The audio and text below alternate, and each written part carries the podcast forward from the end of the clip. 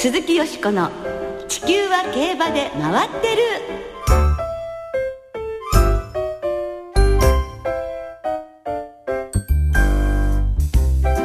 皆様こんばんは鈴木よしこです。地球は競馬で回ってる。第2回の放送を迎えました。この番組では週末の重賞レースの展望競馬界の様々な情報をたっぷりお届けしてまいります。今日もどうぞよろしくお付き合いください。では早速今日ご一緒に放送していただきますラジオ日経の競馬大好きアナウンサーご紹介させていただきます。2回目の今回はこの方木和田敦さんです。どうもこんばんは。よろしくお願いいたします。よろしくお願いいたします。まあ、清田さんとも本当にあの競馬場でお目にかかってるのは長い時間ね。そうですね。ですけれどもこうしてマイクの前でお話しするのは初めてですもんね、放送でご一緒させていただくのはねねよしこさんとは初めてですね。そうです。ね不思議なもんですね。不思議ですね。でもあのちょっと小耳に挟んだところに言うと、はい、競馬を好きになったっていうのは同期みたいですね。ははは。えー、えー、僕はあのミスター CB、えー、あの馬がやっぱり学生時代でしたけどね、えーあの後ろから追い込んできてっていう、あの派手なレースぶりっていうんですか、えー、ですからその後鈴木さんが あのミスター CB のことを書かれていて、はい。えー、まあ、この馬がきっかけで、えー、この世界に入ったっていうんですか、えー、好きになったって、ですから競馬同期ということで、はい、今日はよろしくお願いいたします。はいよろしくお願いします、で今週の火曜日8日に2012年度 JRA 賞各部門の代表馬が決まりました、はい年度代表馬はジェンティルドンナになりましたね。そうですね。はい。えー、そのジェンティルドンナ289票、えー、満票だったんですが、はい、えー、このうちの256票を獲得して、まあ、2位の、えー、ゴールドシップ21票そしてオルフェーブル11票だったんですが、えー。まあ、他の馬にね、えー、意外な大差をつけていややはりあの4冠三冠に輝いただけでなく、うん、ジャパンカップでオルフェーブルを破ったっていうことがねやはり大きいですよね。そうですね。3歳の牝馬がジャパンカップを勝つ日が来るというのは、え本当にあもうないかもしれないと思ってましたけれども、えー、あの本当に感動しましたものね。しかも相手がね、はい、オルフェーブルでしたからね。そうですね、えー、あのファビュラス・ラフィンがシングスピールにほんのわずか負けてしまった時にも感動したんですね、えー、ここまで3歳牝馬が頑張るっていうのに感動しましたけれども、今回はその三冠をね、うん、全部戦ってしかも三冠全部勝って、うん、さらにジャパンカップ制覇ということですから、うん、これは本当に歴史に残る3歳名品ということになりますね。最後はもう一騎打ちになりましたからね。そうですね、あのまた体重も減らないでこうオルフェールぶつかってったっていうね、あの辺の根性もすごかったですね。そうですね。3歳牝馬が年度代表馬ってこれ初めてですから、本当に、ね、はい、大きな、え勲章になると思いますけどね、はい、そして今年のジェンティルドンナの2013年の活躍も楽しみにしたいと思います。はい。あの JRA 賞の授賞式が1月28日に行われますけれども、はい、その時にはまたあのそのレポートをその週の金曜日にお届けしたいと思いますので、ね、どうぞお楽しみなさってください、はい地球は競馬で回ってるでは、えー、メールやツイッターでリスナーの皆さんから寄せられた声をどんどんとご紹介していきたいと思います。えー、メールの場合は番組サイトの投稿フォームから、そしてツイッターは番組公式アカウント、よしこ競馬へメッセージをお寄せください。番組中に随時ご紹介させていただきます。はい、たくさんお待ちしています。新番組、鈴木よしこの地球は競馬で回ってる。この番組は JRA 日本中央競馬会の提供でお送りします。鈴木よしこの地球は競馬で回ってる。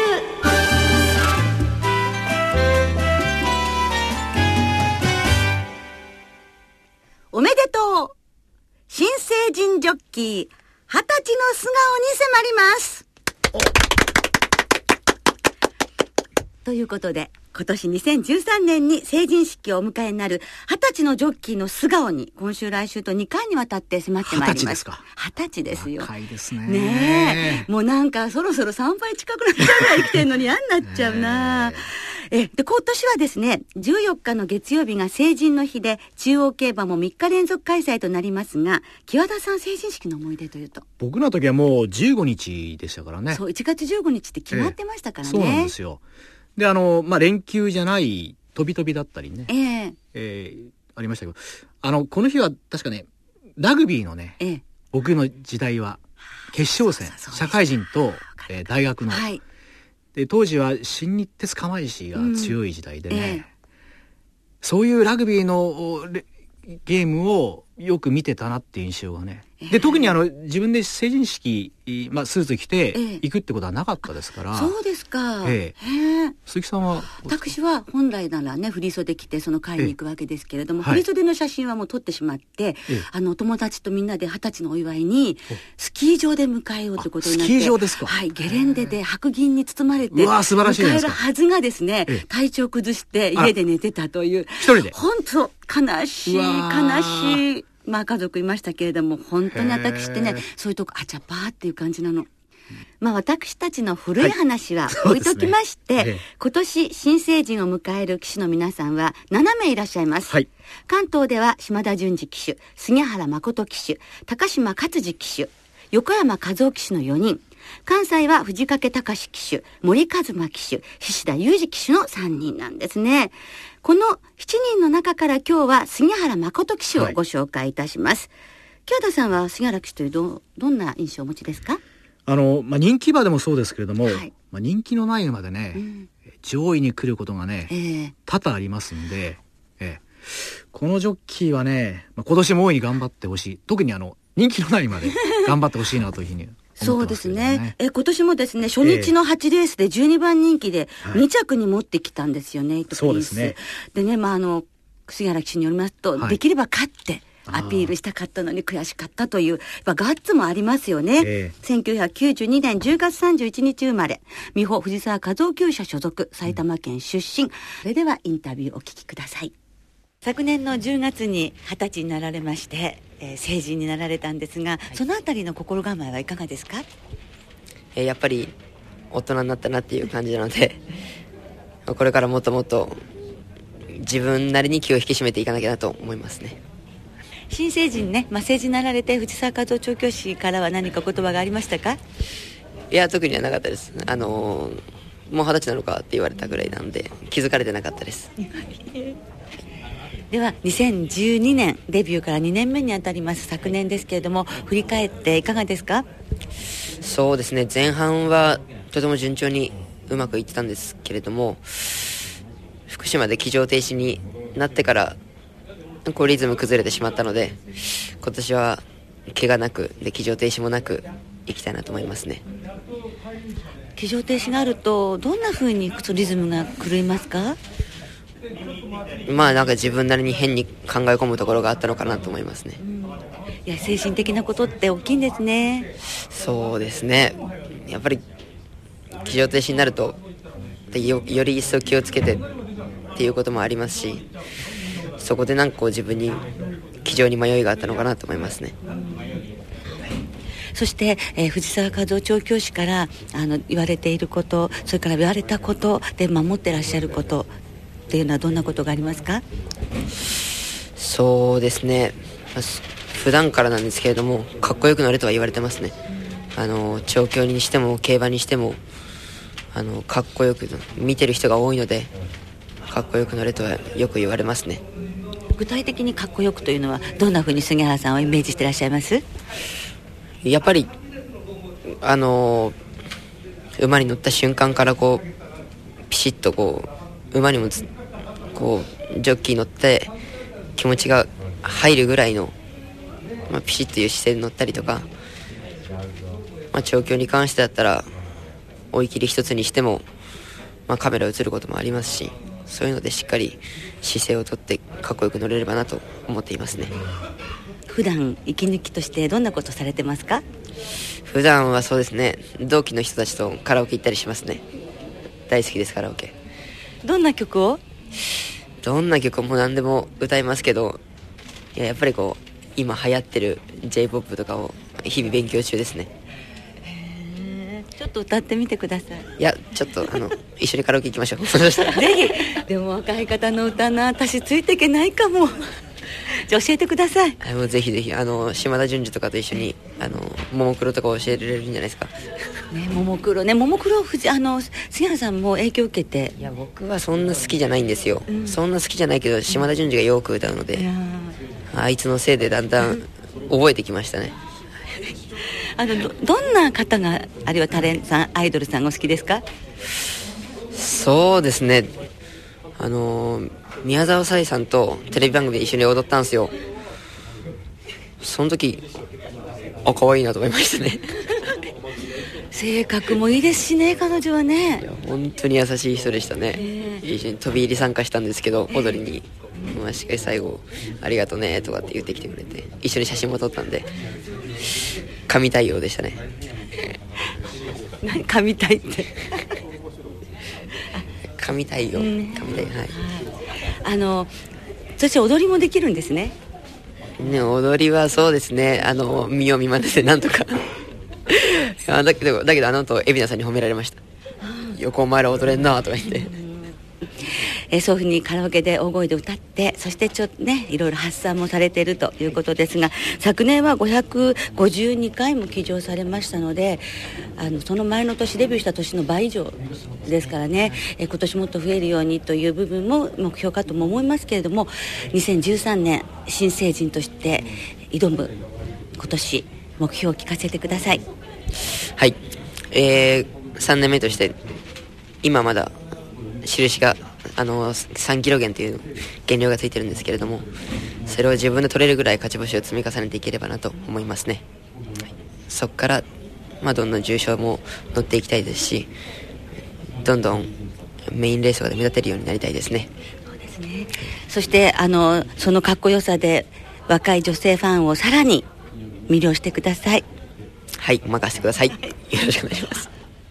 任せてくださいという大変頼もしい言葉で締めくくってくださったんですが、はい、去年もねトークイベントでご一緒しましたところもうあの杉原誠騎手ですってこうご紹介すると、ええ、もう女性ファンから「かわいい!」っていう声が場内から湧いたぐらいなんですよ。そんな人気あるんですね。ねあのインタビューの中でこれ、はい、神対。うん神対って神対じゃなくて、神の態度っていうんですか？はあ、ええ、神態度。神態度だったんですか？ええ、あの私も知らなかったんですけども、あの、まあ、若い人たちの中では、割と普通に使う。あ、でも神っていうのが、どういう意味なんです？か、えですから、超、すごくいいとか、うん、超いいってことですよね、きっとね。神態度っていうことは、そうすると、え超、まあ、感じがいいっていうような感じなんですか？え難しいですね。私、神態っていうか、まあ、大胆なことをおっしゃるなとは思ったんですよ。こういう、あの、わかんない言葉をね、使う。鈴木さんから叱ってあげたらいやいや、私が時代の遅れ、乗り遅れてるってことでしょ。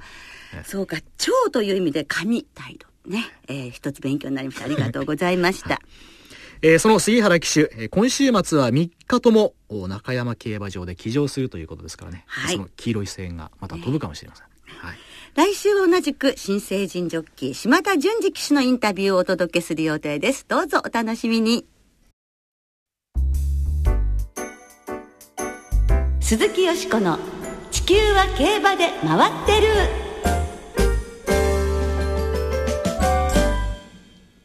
さて、ここからは、あさって京都競馬場で行われる第60回を迎える日経新春杯の話で盛り上がっていきたいと思います。今年還暦を迎える歴史あるレースだけありまして、そうそうたる名馬が勝利を飾っていますが、去年の競馬の中心となったゴールドシップ、オルフェーブルの父、ステイゴールド。2001年に勝っています。それから先頃引退、種牡馬入りしたルーラーシップも一昨年の勝ち馬に名を連ねていますね。うん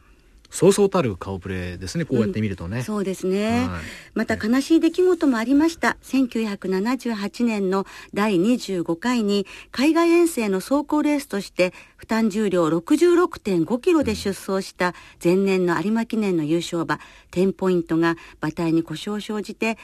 競争中止になったことでも知られる競争ですね、あの雪のね、はい、えー中でのレースでしたけれどもね。えーね、まあ、私たちは実際にはこの時はね知らないですけれども、はい、あまりにも有名な話で、えー、今の若いファンの方もこの10ポイントの話はご存知じゃないかと思いますが、うん、負担重量66.5キロですもんね。本当、えー、過酷でしたよね。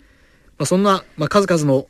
まあ、思い出のあるレースがありますけれども、はいまあ、中でもこれはというよしこさんにとってレースは、はい、私ねちょっと前といっても26年前なんですけれども、はい、1987年の日経新春杯が思い出深いですね。僕はまだ会社入ってないですね。入ってらっしゃらない。62年で入ってらっしゃらないの入ってないです僕は。何年入社ですか、えー、僕2年あの会社留年してますんで、ええ、あのアナウンサー試験を受けて、はい、え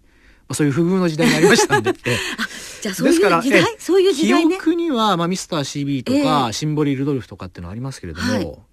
日経新州杯のこのフレッシュボイス名前はもちろんね、うん、聞いたことありましたけどね、えー、あそうですか。じゃあ何年入社だったんですか？えー、60ですから88年ですかね。63この翌年だったんですね、えー、で1987年昭和62年ですけれどもあの7頭立てと小頭数だったんですが、えー、それゆえに紛れがなくて各馬が持ち味を出し切ったんですね、うん、勝ったのがフレッシュボイスなんですが、はい、例えばスダホークシンチェストそれから前年の菊花賞馬のメジロデュレンなんかも出ていて、7頭といっても非常にメンバーが充実していました。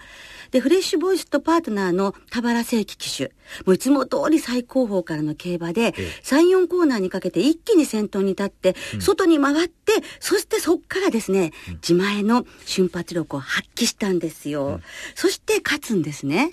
はい。で、前年ね、86年の毎日杯以降、約11ヶ月ぶりの勝利だったんですけれども、はい、あの、その毎日杯の時も同じように、阪神競馬場には粉雪が舞ってたんです。この日経新州杯の時にも小雪がちらついてたんですけども、その前年の毎日杯でも雪が降っていて、その中を圧倒的な強さを見せて、走ってくれたフレッシュボイス、はい、こんなに強い中フレッシュボイス雪は止んだ。フレッシュボイス一着！という杉本清さんの実況があったんですが、えー、そのゴールの瞬間に本当に馬が輝いて馬あの雪がピタッと止んだように見えたんですね、えー、その感動をこの日経新春杯の時にも思い出しまして、えー、まあ、それを再現するような強さだった日経新春杯のフレッシュボイスなんですが、その前年ねやっぱり86年に田原正規騎手も落馬事故で、うん、本当にねあの生死再起さえ危ぶまれたん。ですよ、うん、その田原騎手にとりましても戦列復帰後初の重賞勝利となる、この優勝だったっていうところも思い出深くて私は田原正騎手のファンでもありましたので、はい、ああよかったいい勝利だったわっていう思い出があるんです。鈴木よしこの「地球は競馬で回ってる」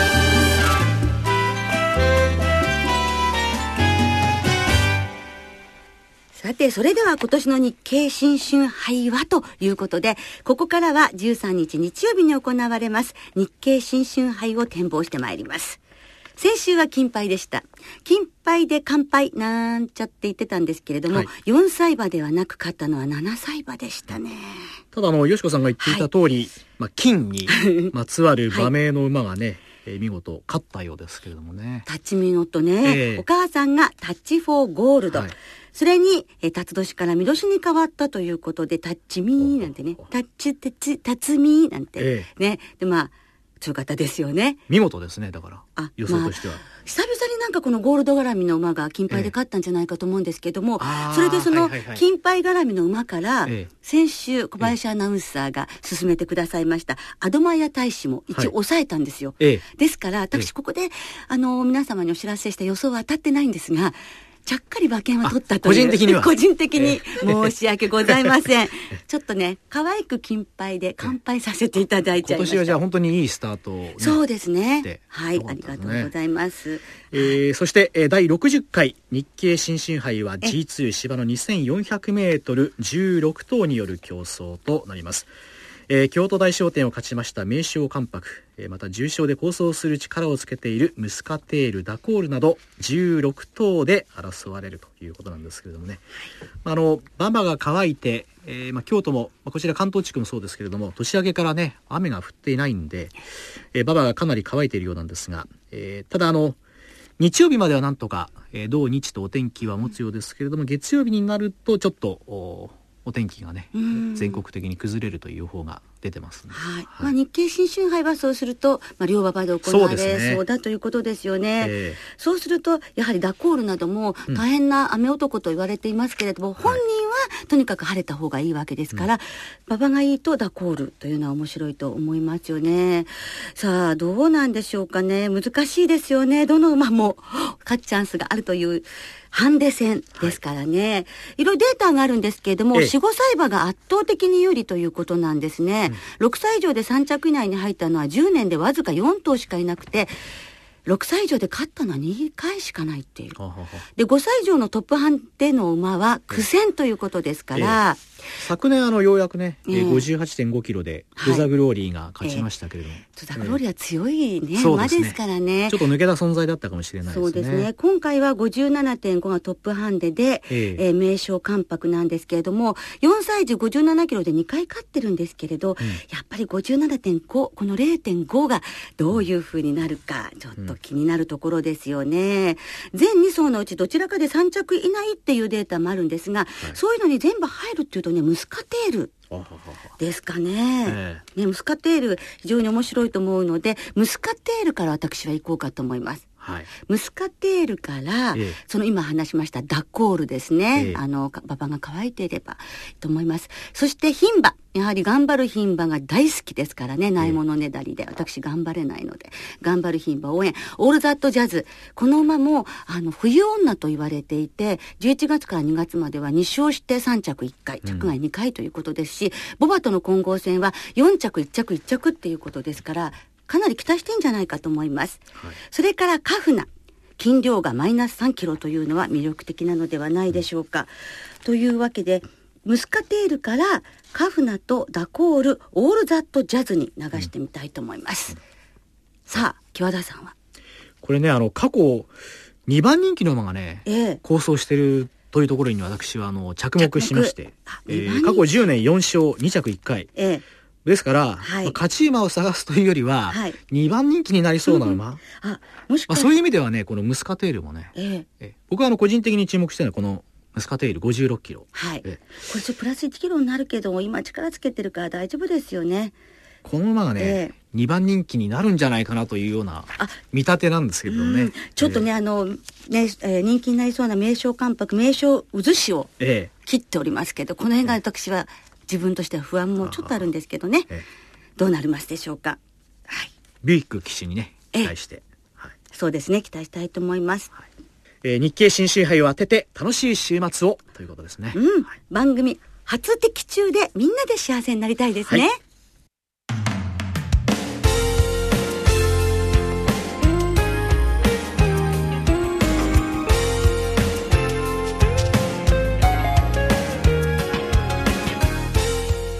ろお別れの時間となりました。あっという間の30分でしたがね、ね、お楽しみいただけましたでしょうか、えー、そして今週の中央競馬は3日間の開催となります、えー、明日土曜日はフェアリーステークス。そして日曜日は日経新春杯。月曜日には京成杯が行われます、えー、またウィン5は日曜日と月曜日の発売となります。3日間開催。どうぞお楽しみください、はい鈴木よしこの地球は競馬で回ってる。毎週金曜日夜8時30分からの放送です。また来週18日の金曜日にお会いいたしましょう。お相手は鈴木よしこと木和田敦でした。皆様週末の競馬十分にお楽しみください。それではまた来週元気にお耳にかかりましょう。鈴木よしこの地球は競馬で回ってる。この番組は JRA 日本中央競馬会の提供でお送りしました。